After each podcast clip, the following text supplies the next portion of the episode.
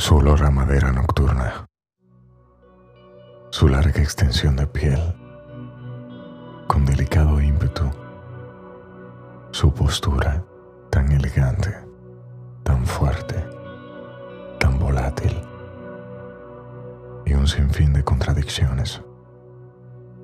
Porque el escribo es un misterio, pero allí en ese preciso instante, en el que nuestros cuerpos están tan cerca y no se tocan. Allí, donde la mano se impone a tan pocos centímetros de su cintura, mis dedos cumplen una función única.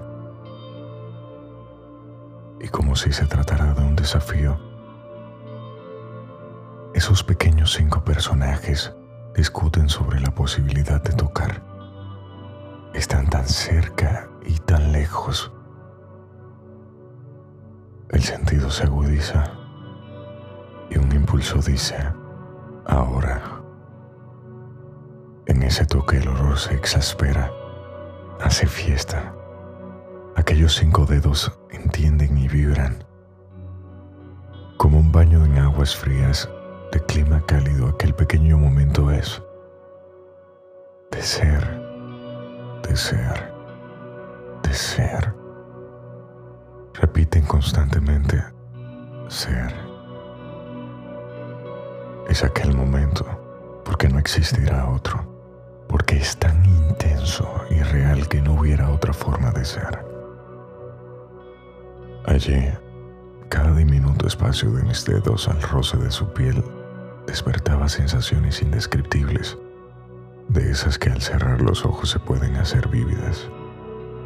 Su piel, su olor, las pequeñas partículas de sudor como gotas de rocío puestas exactamente en camino.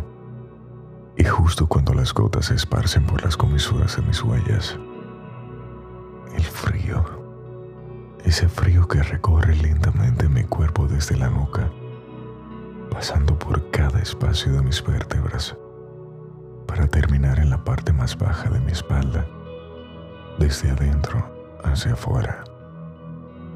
Es frío lo que indica el gusto, la vida.